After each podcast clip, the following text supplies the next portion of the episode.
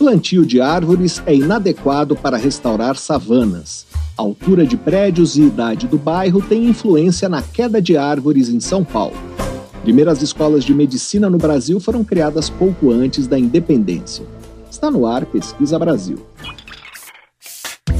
Pesquisa Brasil, uma parceria Revista Pesquisa FAPESP e Rádio USP. Apresentação Fabrício Marques.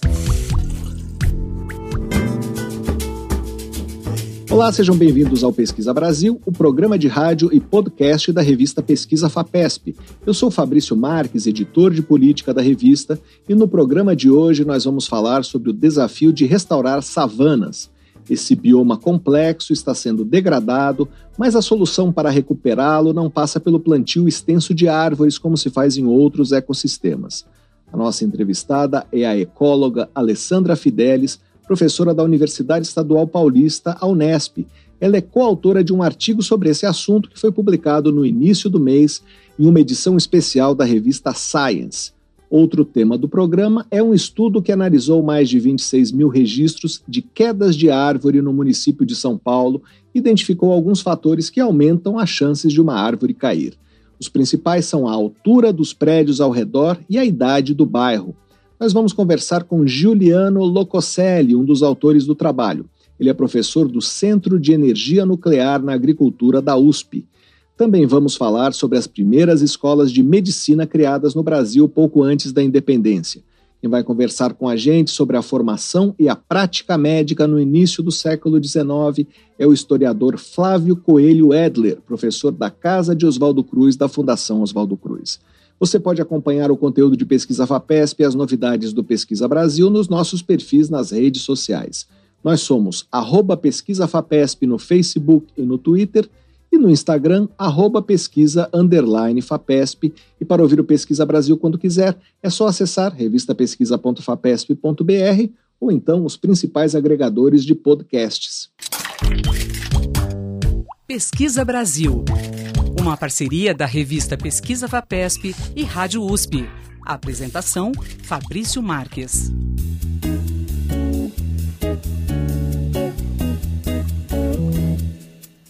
Um pica-pau pica o tronco de uma árvore quase 20 vezes por segundo quando procura larvas e insetos para comer ou prepara um ninho.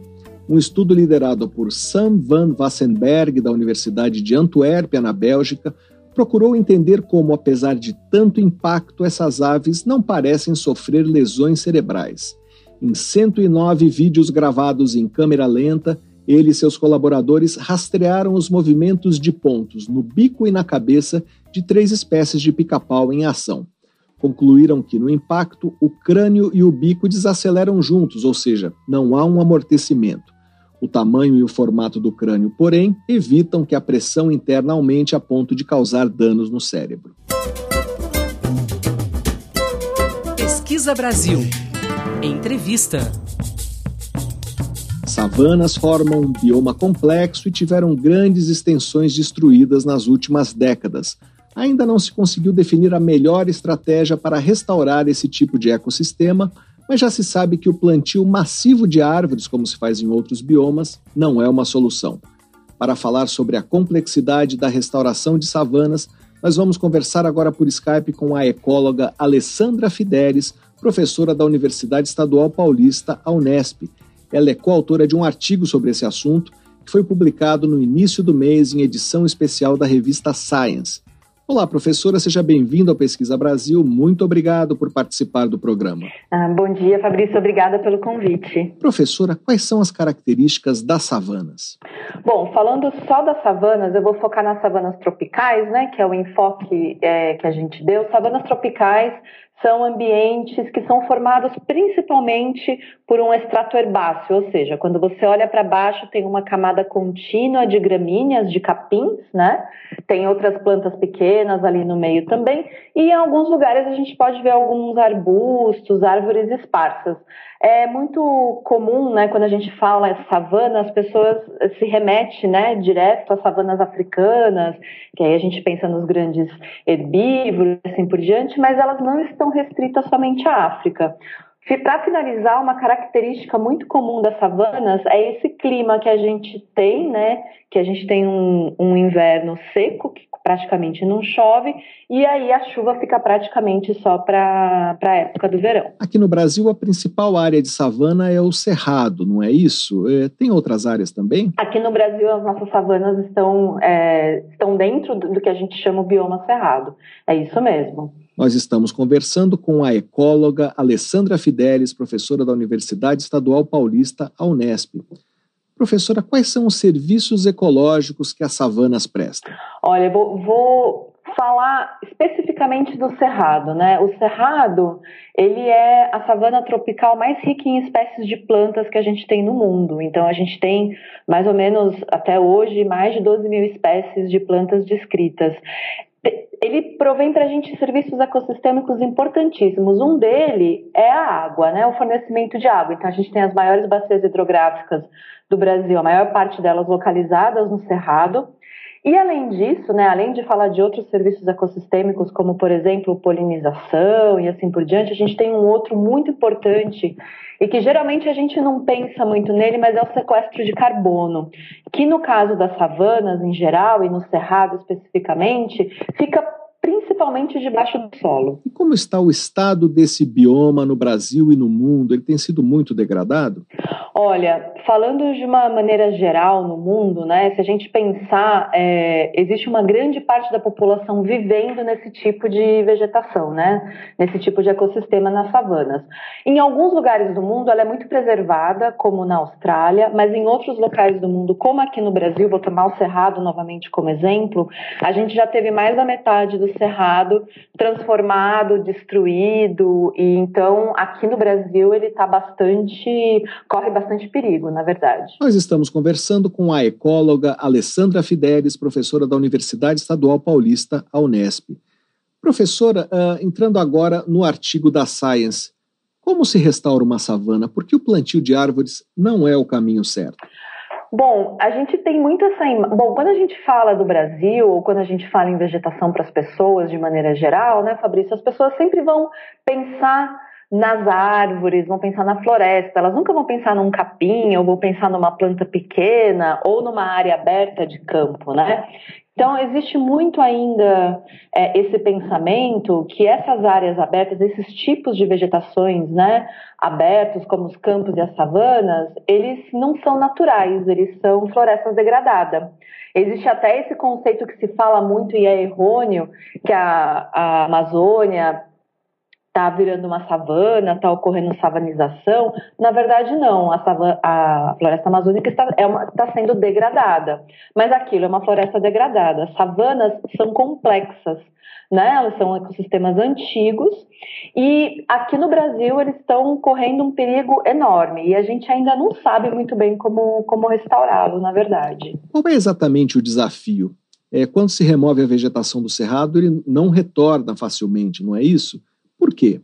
Exatamente, porque a gente o que a gente olha é aquilo que a gente consegue enxergar, né? E então a gente vê essa remoção, né, do cerrado, essa parte aérea que está para cima do solo, a gente vê isso removido, e se a gente volta nesse local, né, quando essas áreas são transformadas em áreas de cultivo, ou são transformadas em pasto plantado, ou até mineração, que ocorre em algumas áreas, a gente vê que quando essas áreas são abandonadas, é muito diferente de outros ecossistemas. É, um trabalho recente que saiu ano passado mostrou que essas áreas de vegetação aberta podem levar décadas até séculos para se regenerarem.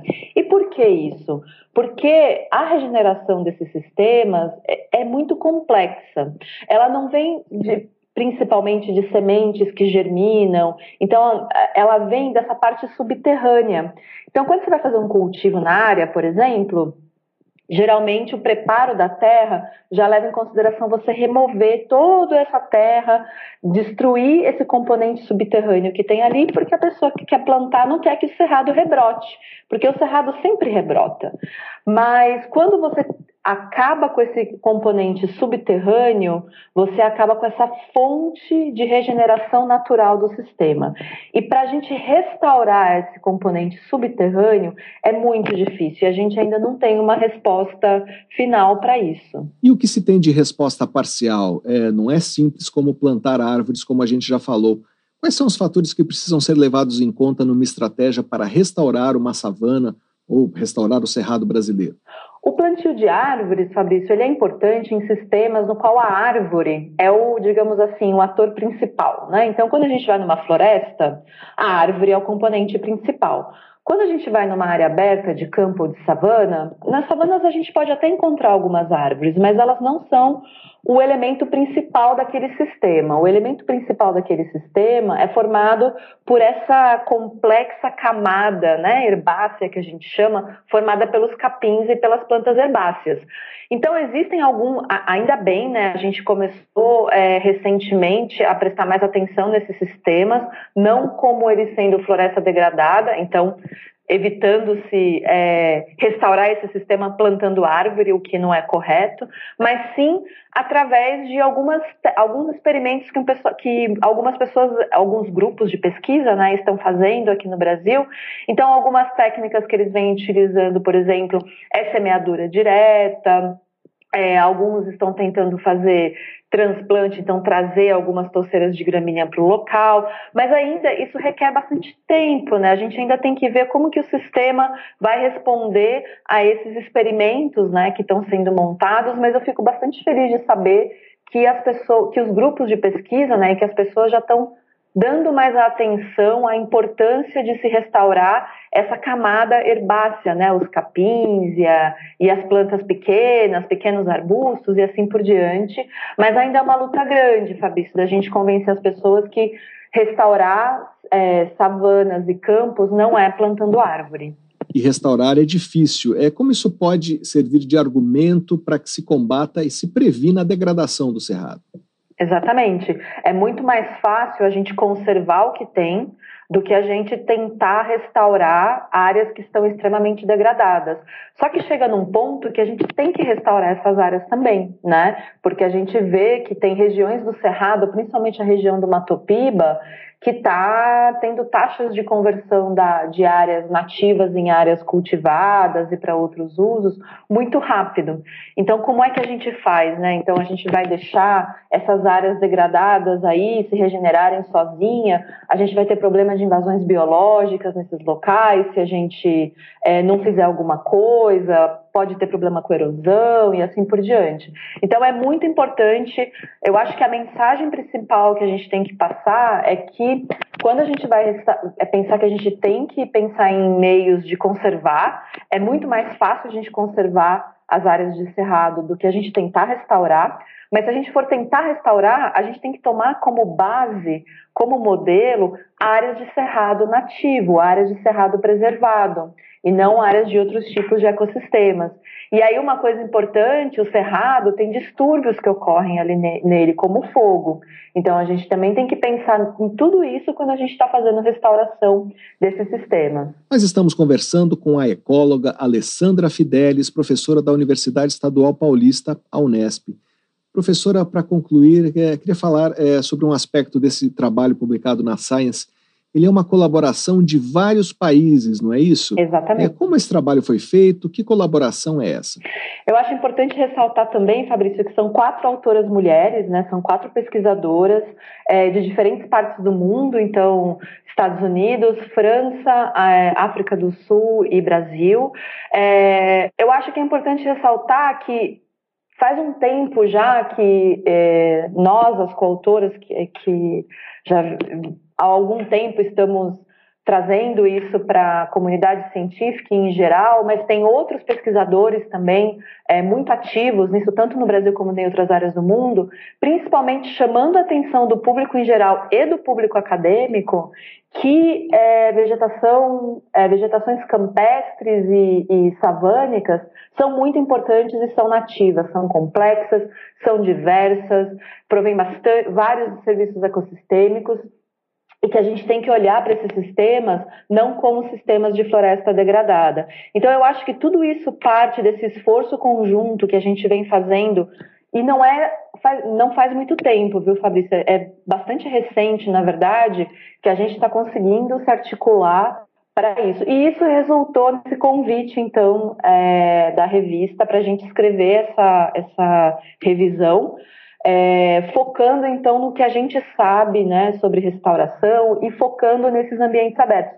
E isso é uma grande vitória, né? Imagina você ter uma special issue na Science, né, uma revista tão renomada, que está focando em gramíneas e em sistemas, ecossistemas é, campestres e savânicos, isso já é uma, uma grande vitória. Está mostrando que a gente está conseguindo chamar a atenção, então, de certa forma, desse público, né? Nós conversamos com a ecóloga Alessandra Fidelis, professora da Universidade Estadual Paulista, Unesp. Para saber mais sobre a restauração de savanas, leia a reportagem de José Tadeu Arantes na Agência FAPESP. O site é agência.fapesp.br. Professora, muito obrigado pela sua entrevista. Eu que agradeço. Pesquisa Brasil, o programa de rádio da revista Pesquisa FAPESP. Para evitar a colisão de um asteroide com a Terra, seria preciso escolher bem o momento e o ponto de atingi-lo com um foguete. Em algumas situações, o impacto poderia aproximar o astro em vez de afastá-lo. Já uma escolha bem feita permitiria desviar a trajetória do objeto gastando menos energia. Físicos da Unesp em Guaratinguetá chegaram a essa conclusão ao fazer simulações com o asteroide 101955 Beno, um corpo rochoso de 490 metros de diâmetro que, em sua órbita ao redor do Sol, pode vir a cruzar o caminho da Terra. Há uma probabilidade baixíssima de ele se chocar com o planeta entre os anos de 2178 e 2290. O físico Bruno Chagas avaliou o efeito do impacto de um objeto lançado contra o asteroide em diferentes pontos de sua órbita. Se o disparo ocorrer nos momentos em que o astro se aproxima da Terra, é possível amplificar o efeito e mudar a trajetória com menos energia. O estudo foi publicado na revista Scientific Reports. Pesquisa Brasil. Entrevista. Pesquisadores analisaram mais de 26 mil registros de quedas de árvore na cidade de São Paulo durante oito anos é, para tentar compreender quais fatores estão relacionados ao problema ou elevam a chance de uma árvore cair o resultado foi publicado em um artigo na revista Urban Forestry e Urban Greening e indica que a altura dos prédios no entorno e a idade do bairro aumentam o risco de quedas de árvores na capital paulista. Nós vamos conversar agora por Skype com Giuliano Locoselli, um dos autores desse trabalho. Ele é professor do Centro de Energia Nuclear na Agricultura da USP, o SENA-USP, e do Instituto de Pesquisas Ambientais. Olá, professor, seja bem-vindo ao Pesquisa Brasil. Muito obrigado por participar do programa. Eu que agradeço o convite para participar, é um prazer estar aqui com você, Fabrício. Professor, como foi possível obter os dados de mais de 26 mil registros de quedas de árvore em São Paulo? Isso. É, esses dados foram coletados pela própria Prefeitura de São Paulo, né? Ah, eu acho que é, a, a, Prefeitura de São Paulo, né, a cidade de São Paulo, ela é muito rica em termos de dados ela tem um cuidado em obter dados de qualidade né, e, e, armazenar esses dados. E hoje nós temos aí oito anos de dados disponíveis sobre as quedas das árvores na cidade. Como vocês chegaram à conclusão de que os fatores que mais influenciam são a altura dos prédios no entorno e a idade do bairro? Nós caracterizamos as condições no entorno de cada uma dessas 26 mil árvores. Então, nós avaliamos características da infraestrutura cinza, que a gente chama, por exemplo, a altura das edificações, a largura da calçada, e nós também caracterizamos a infraestrutura verde, então, por exemplo, a cobertura da copa e a altura das árvores. E com esses dados nós pudemos então usar uma técnica de inteligência artificial, porque nós tínhamos muitos dados nas mãos, e uh, é uma técnica de inteligência artificial que ela é, é usada para auxiliar tomada de decisão. Então, ela é muito utilizada, por exemplo, em medicina para tomada de decisão sobre ah, casos né, e problemas de saúde, e nós aplicamos essa mesma técnica para uma tomada de decisão sobre a queda das árvores, para identificar quais são os principais fatores que influenciam. Nós estamos conversando com Giuliano Locoselli, professor do Centro de Energia Nuclear na Agricultura da USP. Professor, e por que a altura dos prédios e a idade do bairro teriam influência? Como se explica esse achado? A, a altura dos prédios no entorno da, das árvores, a, ela influencia porque os prédios em cidades, eles formam o que nós chamamos de canyons urbanos. Existem os canyons naturais, que são grandes paredões de pedra. Né? Nas cidades, nós temos os canyons urbanos, que são grandes paredões de prédios. E uh, esses canyons urbanos eles formam corredores que canalizam o vento e aumentam a velocidade do vento, o que leva a uma maior probabilidade de queda das árvores. Além disso, como é um ambiente muito confinado, esses canyons urbanos eles também concentram grandes concentrações de poluição, que são emitidas pelos automóveis, e isso afeta também a saúde das árvores. Isso já foi observado em outras cidades, professor? Então, eu acho que aqui é um, é um ponto em que São Paulo se destaca, porque eu acredito que são poucas cidades no mundo que tenham dados com tanta qualidade como os que nós tivemos aqui. Então, esse estudo, é, esse resultado desse estudo, é realmente inédito mas aplicável em diversas cidades, não somente no Brasil, mas como no mundo. Nós estamos conversando com Giuliano Locoselli, professor do Centro de Energia Nuclear na Agricultura da USP. Professor, e que outros fatores foram associados ao aumento uh, do risco de queda de árvores? Ah, um outro fator muito importante é a idade do bairro, né? É, e aí está muito relacionado à idade das árvores que estão nesse bairro. Então, conforme o bairro ele vai se desenvolvendo, essas árvores vão sendo plantadas nas calçadas da cidade e ah, conforme esse bairro vai ficando mais velho, as árvores vão ficando mais velhas e elas vão entrando no que a gente chama de senescência, né? elas vão declinando e aí elas perdem o vigor e aumenta a probabilidade delas caírem. Quer dizer, a idade dos bairros está associada à idade das árvores, então. Exatamente, a idade dos bairros está associada à idade das árvores. Nós estamos conversando com Giuliano Locoselli, professor do Centro de Energia Nuclear na Agricultura da USP. Professor, uh, São Paulo cuida bem das suas árvores? Uh, pensando na forma uh, como essas árvores são plantadas e depois são mantidas, Uh, isso tem influência também? Infelizmente, eu, eu diria que é, nós temos um grande problema ainda de manejo da arborização urbana em São Paulo. A maior parte desse manejo é feito de forma emergencial, então a prefeitura ela tem que correr atrás dos problemas. E esse, esse estudo ele traz uma série de diretrizes que hoje permitem que a, a prefeitura ela possa trabalhar de forma preventiva. Então, ela pode cuidar melhor da arborização, porque ela sabe agora onde ela tem que priorizar esse cuidado para evitar que a árvore caia. No ano passado, o senhor participou de um outro estudo que mostrou que no período seco, as quedas de árvores na capital estavam ligadas à falta de manejo de condições adequadas é, para a sobrevivência da vegetação na rua. É, a forma como tratamos as árvores tem uma influência, certo? Sim. Uh a maior parte das árvores elas caem durante o verão, durante a estação chuvosa, porque a, o volume de chuva e os ventos intensos durante o verão levam a uma maior queda de árvores. Mas durante o inverno, que é a estação seca, praticamente não chove na cidade e os ventos tendem a ser bem menos intensos. Mas ainda assim caem muitas árvores na cidade durante a estação seca. E não há outra explicação a não ser a falta de cuidado. Essa metodologia pode ser aplicada em outras cidades? Eu acredito que poucas cidades tenham dados como esses que nós temos, né? um conjunto de dados robusto por muitos anos que nos permita fazer uma análise tão fina quanto a que nós fizemos. Ah, mas né, eu acredito que ah, os resultados desse estudo possam sim ser aplicados a outras cidades que tenham uma estrutura semelhante à cidade de São Paulo. Nós estamos conversando com Giuliano Locoselli, professor do Centro de Energia Nuclear na Agricultura da USP. Professor, além de lidar com o risco de queda de árvores, os resultados apontam soluções no sentido de como tratar as árvores ou que tipo de árvore plantar nas calçadas. Aqui em São Paulo chama atenção o espaço cimentado em volta das árvores, parece que elas ficam sufocadas. É, de que forma as árvores deveriam ser manejadas no espaço urbano para viverem mais? Eu acho que um, uma frase que resume um pouco isso é a árvore certa no local certo.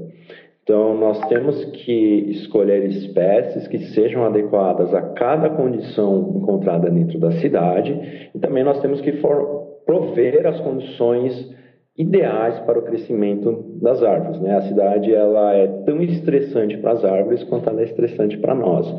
Então, por exemplo, nós temos que evitar é, construir uma calçada que estrangule o caule das árvores. Então, muitas vezes nós vemos na cidade, né, a calçada ela é construída até a base da árvore e a árvore ela não tem espaço para crescer e para se desenvolver, não há espaço para as raízes crescerem também. Isso acaba criando um desequilíbrio e em algum momento essa árvore ela vai cair. No caso dos cânions urbanos, né, como existe uma série de condições muito específicas a essa formação urbana, ah, o ideal seria olhar nos canyons naturais e nas ravinas naturais. Então, por exemplo, ir na Mata Atlântica, aqui na Serra do Mar, ao lado de São Paulo, e ver quais são as espécies que crescem sobre essas condições confinadas e trazer essas espécies para a cidade, porque elas vão ser mais adaptadas a uma condição que já existe. Se tem ideia de que tipos de árvores seriam mais adequados? Isso ainda precisa ser estudado em detalhes para nós avaliarmos né, quais são os melhores indivíduos, melhores espécies. Ah, mas existem algumas famílias muito comuns na Mata Atlântica, por exemplo, a Larace, que tem um grande potencial para ter espécies adaptadas a essas condições do cânion urbano. Professor, um problema muito frequente é a competição entre a copa das árvores e os fios de eletricidade, de TV a cabo, entre outros serviços.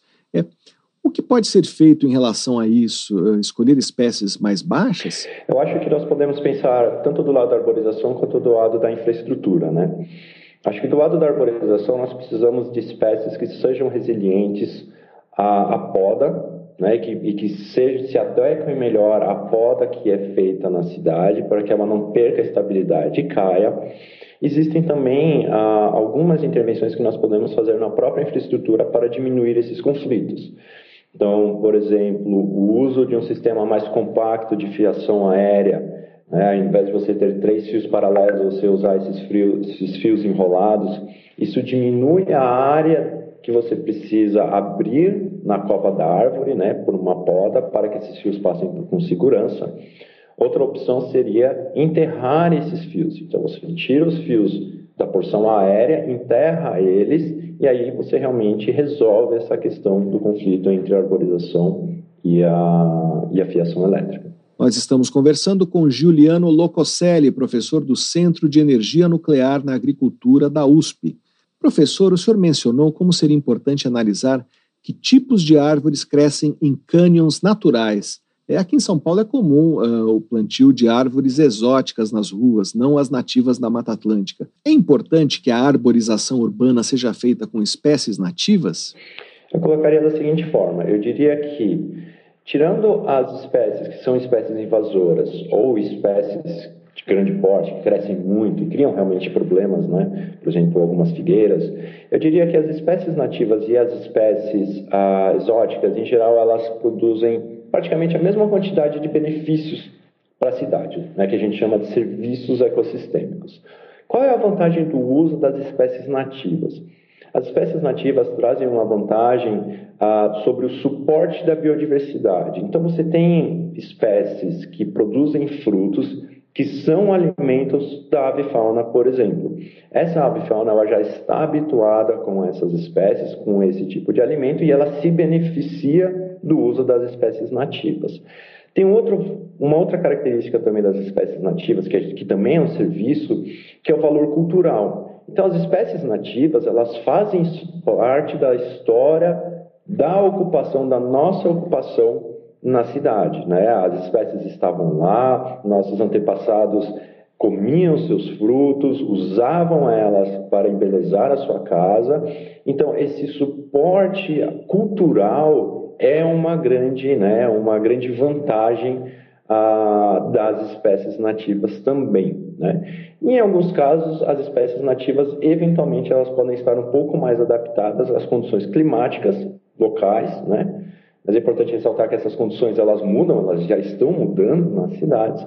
Então, a, as espécies exóticas elas trazem uma série de benefícios. Eu acho que a gente não pode ignorar isso, mas as espécies nativas trazem um pouquinho mais de benefícios e isso pode ser uma vantagem. É, Para concluir, quais são os próximos passos dessa pesquisa? É, o que se pretende saber agora? É, eu acho que a questão da queda das árvores em São Paulo é muito importante, né? ela traz uma série de prejuízos e a gente precisa entender algumas coisas ainda para apoiar cada vez mais um manejo eficiente pela prefeitura.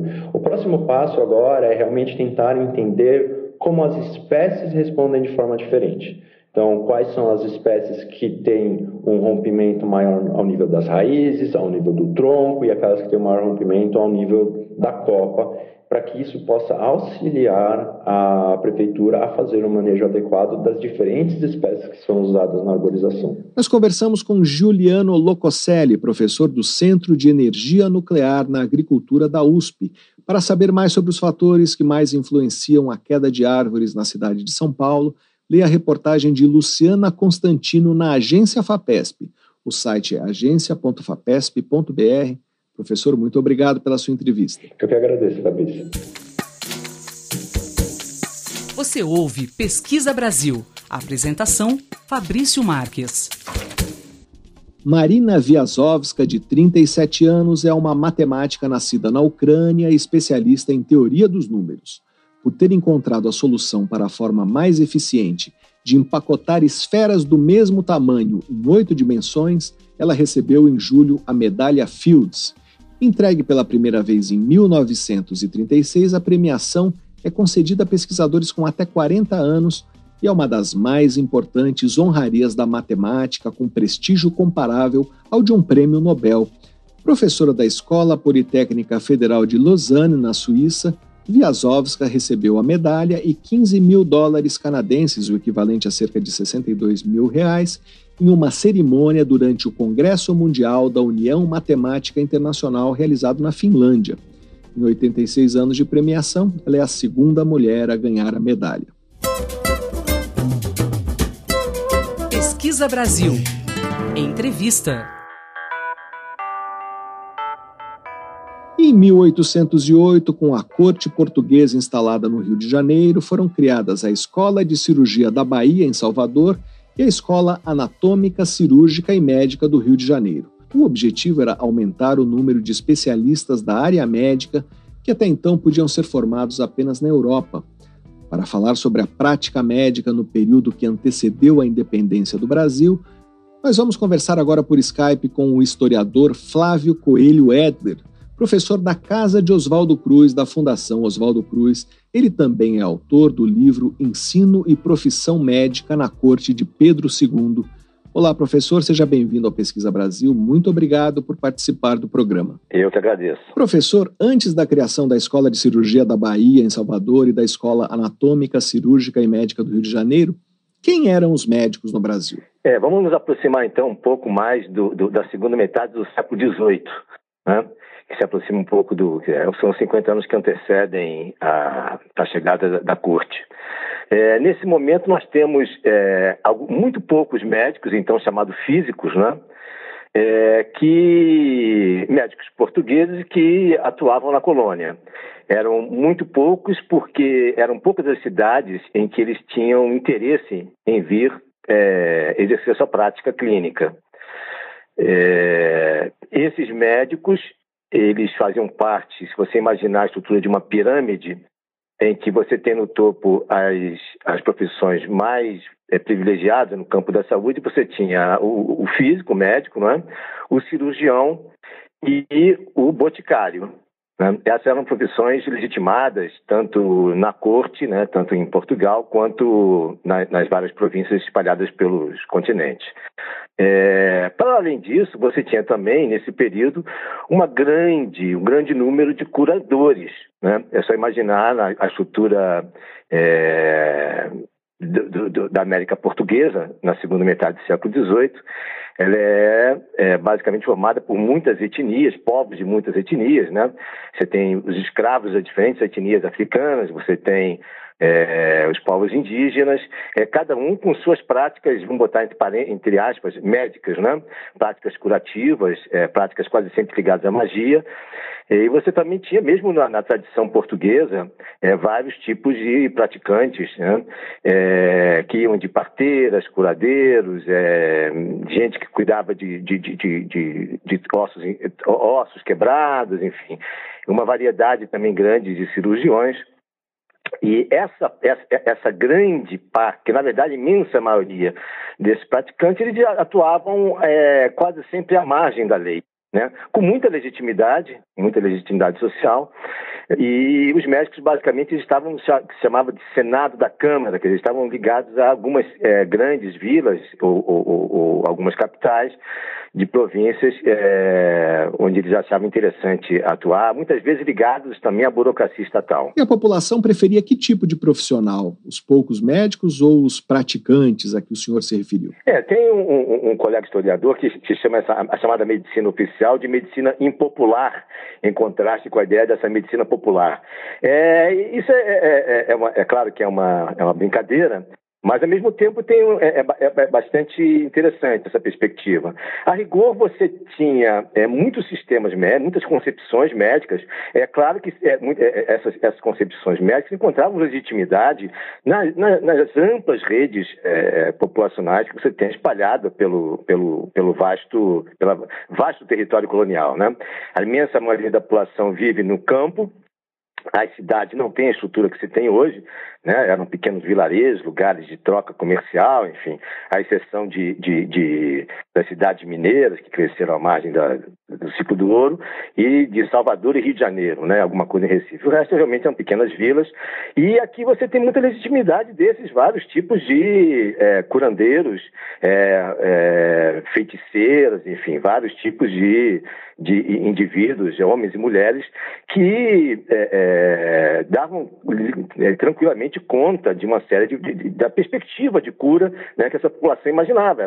É, não havia, era muito borrado os limites entre o natural e o sobrenatural, né, tanto na, na explicação da causa das doenças quanto da, do processo de cura. Né.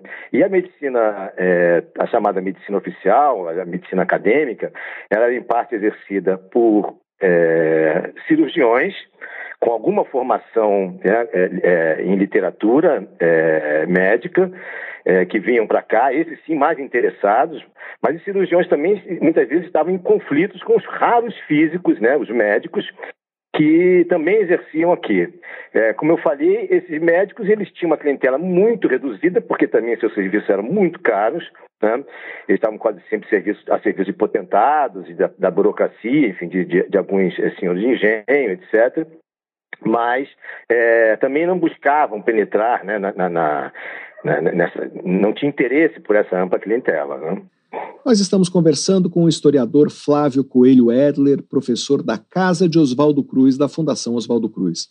Professor, é, como essas escolas criadas em 1808 organizaram a prática uh, da medicina no Brasil? O que muda a partir dali? É, elas, na verdade, tiveram uma participação inicialmente é, reduzida, porque há que se pensar, lembrar, essas escolas médicas cirúrgicas, é, elas formavam, elas davam dois tipos de, de diploma. O diploma de cirurgião e o diploma de cirurgião formado. Para ter o diploma de cirurgião formado, o que habilitava a atuar como médico, onde não houvessem médicos formados, esse aluno ele repetia as matérias do quarto ano, então ele fazia um quinto ano repetindo as disciplinas do quarto ano. Né? E, e ele era um cirurgião, é, então, é claro que ele sabia medicina, ele estava a par do, do, dos vários sistemas médicos, enfim, ele tinha uma capacidade de curar, mas ele também tinha uma, uma limitação. Quem efetivamente disciplinava as diversas práticas e mantinha um olhar vigilante, observador e fiscalizador era, é, no contexto próximo à independência, próximo à vinda da corte, a junta do protomedicato, formado pelo físico Mor, cirurgião Mor e um, e, um, uma, e um, certo grupo, né? E a partir de 1808, quando é, já D. João VI ele, ele, ele, termina com, com a junta do protomedicato e restaura a fisicatura Mor.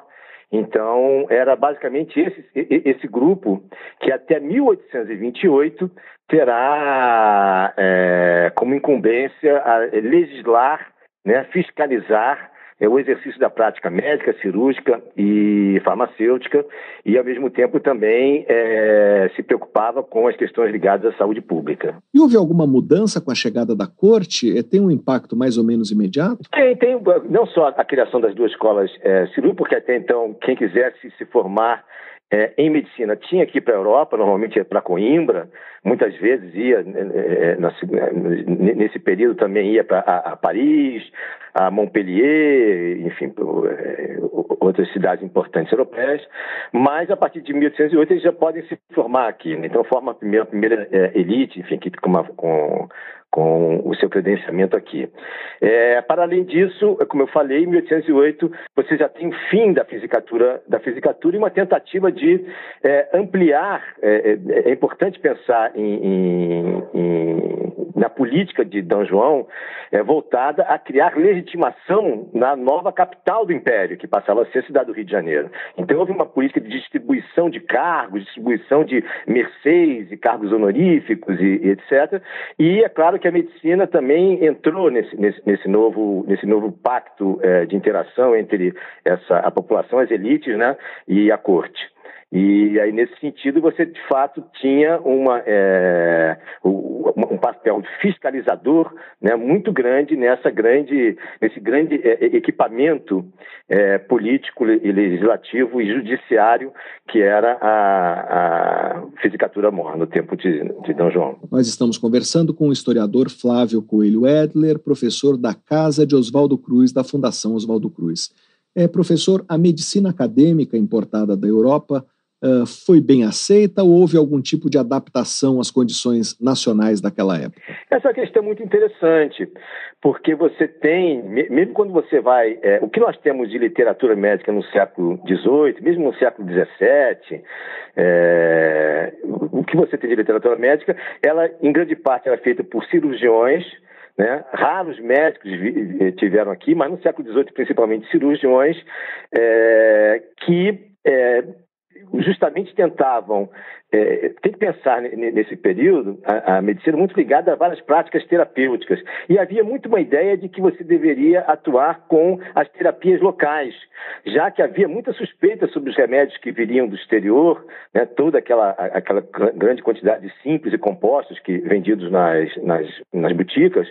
É, então, o, essa literatura toda, essa prática desses, desses físicos, desses cirurgiões, era voltada para entender como é que os locais se cuidavam né? Então, eles havia um intercâmbio de conhecimento, na verdade, muitas vezes uma apropriação do conhecimento das populações locais, é, índios e, e, e, e, vários tipos de, de, de estratos sociais, e é, a tentativa de transformar isso aí numa, numa, num saber é, legitimado é, é, até então. A partir do, do, da, da, vinda do, da criação das escolas cirúrgicas, o que você também tem é dentro de uma concepção médica que levava muito em conta a relação entre meio ambiente e é, a, o desenvolvimento das doenças e sua própria cura e terapêutica, é, havia houve todo uma cuidado na produção de um conhecimento médico local né? Então, se a fisiologia, a química, a física que davam respaldo à criação de diagnósticos e, terapêuticos era universal, por outro lado, havia essa, essa ideia muito fortemente é, sedimentada de que as doenças eram locais e também seus modos de cura eram locais. Então, é como se houvesse uma espécie de monopólio dos médicos que aqui, monopólio e dever também de criar um conhecimento especial sobre as condições especiais ligadas ao meio ambiente. E depois da independência, essas escolas viram faculdades, não é isso? É, o que muda? Elas vão virar faculdades apenas em 1832. Né? A partir de 32, então, você já tem as faculdades dando diplomas de médico. Agora você já tem a unificação entre medicina e cirurgia. Então, o médico era um médico também poderia ser cirurgião, e o diploma era simplesmente de médico. Você tem o, o diploma de farmacêutico e também o diploma de parteiras. Mas, a rigor, você só tem uma parteira que fez o curso de parteira nesse período. É, isso não significa que é, a, a, prática médica de gestão tivesse restrita a, a, esses, a esses personagens é, oriundos dessas duas escolas, a do Rio de Janeiro e da Bahia.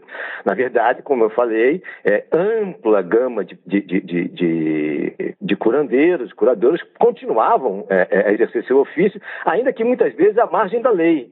Né? É, para usar uma expressão da época, a, a, a lei que proibia o exercício da, da, da, medicina que não fosse por médicos é, e farmacêuticos formados, era uma lei para inglês ver. Né? Então havia, e, e, esses, e, esses, vários curandeiros eram muitas vezes protegidos por ampla rede de clientelas, enfim, havia sempre poderes locais a protegê-los. Né? E, como eu falei, mantinham sua legitimidade. Né? Mas é isso, então você tem é, são esses novos personagens que, é, por outro lado, eles, é, esse novo, esse médico formado na faculdade era o único que também produzia um saber sobre as localidades, um saber sobre o organismo social. Isso realmente era algo específico é, de, de, de, na, na, na, constituição desse saber. Então, o saber do que se chama higiene pública, né, é um, que, voltada à organização da cidade, à, à, à redefinição e escrutínio do, do, do, espaço urbano e a toda uma grande camada de, de, legislação ligada à postura urbana dos vários municípios, é uma produção exclusiva dessa medicina que pensa o meio né, e pensa o espaço urbano. Na reportagem da revista Pesquisa FAPESP, senhor disse é, que naquela época se acreditava que pessoas parcimoniosas viviam mais. É, como era isso e quando isso começa a mudar? Olha, isso, isso a gente até encontra é, hoje em dia, é, mesmo na literatura médica, né? Essa ideia de ter uma atitude preventiva, essa ideia de cuidar do próprio corpo, né? Tem essa ideia de parcimônia, ela está muito ligada a uma concep a concepção médica vigente nesse período todo, que não fazia uma separação entre o, o, a, a situação física do indivíduo e a situação moral e mental. Né? Não havia essa compartimentação, essa separação. O indivíduo era visto como um indivíduo biológico, ao mesmo tempo um indivíduo é, é, é, moral, de tal maneira que o indivíduo, por exemplo, o hipocondríaco, ele estava muito mais sujeito a doenças né, do que, por exemplo, um indivíduo comedido, um indivíduo que parcimonioso, um indivíduo que, é, naquilo que se chamava então de dietética, né, na, na, no, seu, no que a gente pode hoje em dia traduzir como estilo de vida, né, levava um, um, um, tinha todo um repertório de, de, de ação é, voltado a cultuar o bem-estar né? Então, evitar é, excessos de, é, de, comida ou comidas erradas, é, é, é então equilibrar a comida certa no período certo, é a situação do sono, da vigília, a situação, mesmo os excessos sexuais. Então, havia todo um cuidado é, voltada. Na verdade, grande parte da, da, prática médica era menos voltada ao que a gente entende hoje como terapêutica, ligada a remédios, né, é, do que a essa ideia de prevenir, já que o corpo estava sempre em risco, né, o indivíduo estava sempre em risco na sua relação com o meio, nas suas atividades físicas e, e na sua alimentação, etc. Então, é, é, esse era um aspecto importante da medicina no período. Nós estamos conversando com o historiador Flávio Coelho Edler, professor da Casa de Oswaldo Cruz Cruz, da Fundação Oswaldo Cruz. Professor, a Sociedade de Medicina do Rio de Janeiro foi criada depois da independência do Brasil, em 1829, uh, ah, e mais tarde renomeada como Academia Imperial de Medicina, é, qual foi o papel dela nas estratégias de saúde pública? Ela, ela, ela arvorou de início um papel absolutamente central. Ela tinha pretensão de ter alguma coisa que a Academia Real de Medicina na França tinha, enfim, é uma instituição de caráter iluminista, é, muito voltada a, a, produzir. A ideia era, é, é que ela seria um centro de é, produção, é, legitimação do saber médico. Né? Ela não disputava com a faculdade de medicina, porque as faculdades de medicina, então, eram vistas como lugares de reprodução do conhecimento médico, não é lugar de produção de conhecimento médico.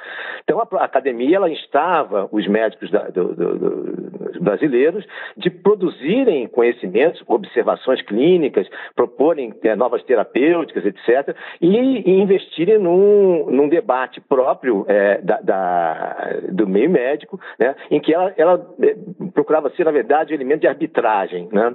Ao mesmo tempo, não só sobre as questões médicas costumeiras, né? mas também sobre águas minerais, sobre é, climas das regiões, é, que se fizesse também o que se chamava de topografia médica, quer dizer, esse grande estudo de relacionar o clima, a topografia, o solo de uma região com as doenças particulares daquela região. Então, instava, instava também os médicos que participassem desse tipo de produzissem essa literatura. E ela procurava, na verdade, ser isso, ser o centro de arbitragem e, e de interlocução com o governo. Né? Para as questões ligadas à saúde pública. E também, claro, não no sentido da, das juntas do proto medicato, aquelas juntas muito marcadas pela ideia de, de, de honra, né, de, de, cargos vitalícios, ela procurava ser um centro é, dinâmico de produção de conhecimento, de fiscalização. É dela, por exemplo, que partiu é, o projeto de criação da faculdade em 32, é dela que depois vai partir a criação da Junta Central de Higiene Pública em 1850, quando chegaram aqui três terríveis epidemias, cólera, febre amarela e cólera, febre amarela e, e na, na peste na enfim, essas duas epidemias é, é muito importantes. O, o, o, que ela fazia basicamente era, era produzir um conhecimento, é, de, lembremos, né, sempre ligado às condições locais, isso garantia, na verdade, todo o prestígio que ela tinha, ela teria que, digamos, aclimatar o conhecimento médico de patologia que chegava da Europa, e ela tinha que também divulgar esse conhecimento em canais próprios, que eram jornais e revistas médicos. Né? Nós conversamos com o historiador Flávio Coelho Edler, professor da Casa de Oswaldo Cruz, da Fundação Oswaldo Cruz. Para saber mais sobre a prática médica no Brasil nos tempos da independência, leia a reportagem de Carlos Fioravante na edição de agosto da revista Pesquisa FAPESP, ou então acesse revistapesquisa.fapesp.br. Professor, muito obrigado pela sua entrevista. Eu que agradeço. E aqui termina o Pesquisa Brasil de hoje. Para ficar por dentro de tudo que publicamos, você pode se cadastrar na nossa newsletter usando o botão newsletter no site da revista Pesquisa FAPESP, que é o revistapesquisa.fapesp.br, ou então se inscrever no nosso canal no serviço de mensagens instantâneas Telegram. Procure por Pesquisa FAPESP ou arroba pesquisa FAPESP. Você receberá avisos sobre a publicação de reportagens, podcasts e vídeos. Por falar em vídeo, essa semana nós publicamos um vídeo sobre um sistema de fibras óticas desenvolvido no Brasil para o telescópio japonês Subaru, que vai ampliar a sua capacidade de estudar galáxias. Aqui no Pesquisa Brasil, nós conversamos com o pesquisador responsável pelo desenvolvimento desse sistema, Laerte Sodré Júnior. A entrevista dele e o vídeo sobre o sistema de fibras óticas estão disponíveis no nosso site, que é o revistapesquisa.fapesp.br. O vídeo também está no nosso canal no YouTube e nas nossas páginas no Facebook e no Instagram. Vale a pena conferir. Pesquisa Brasil tem produção, roteiro e edição de Sara Caravieri. Eu sou Fabrício Marques, editor de política da revista Pesquisa FAPESP, e desejo a todos uma boa tarde.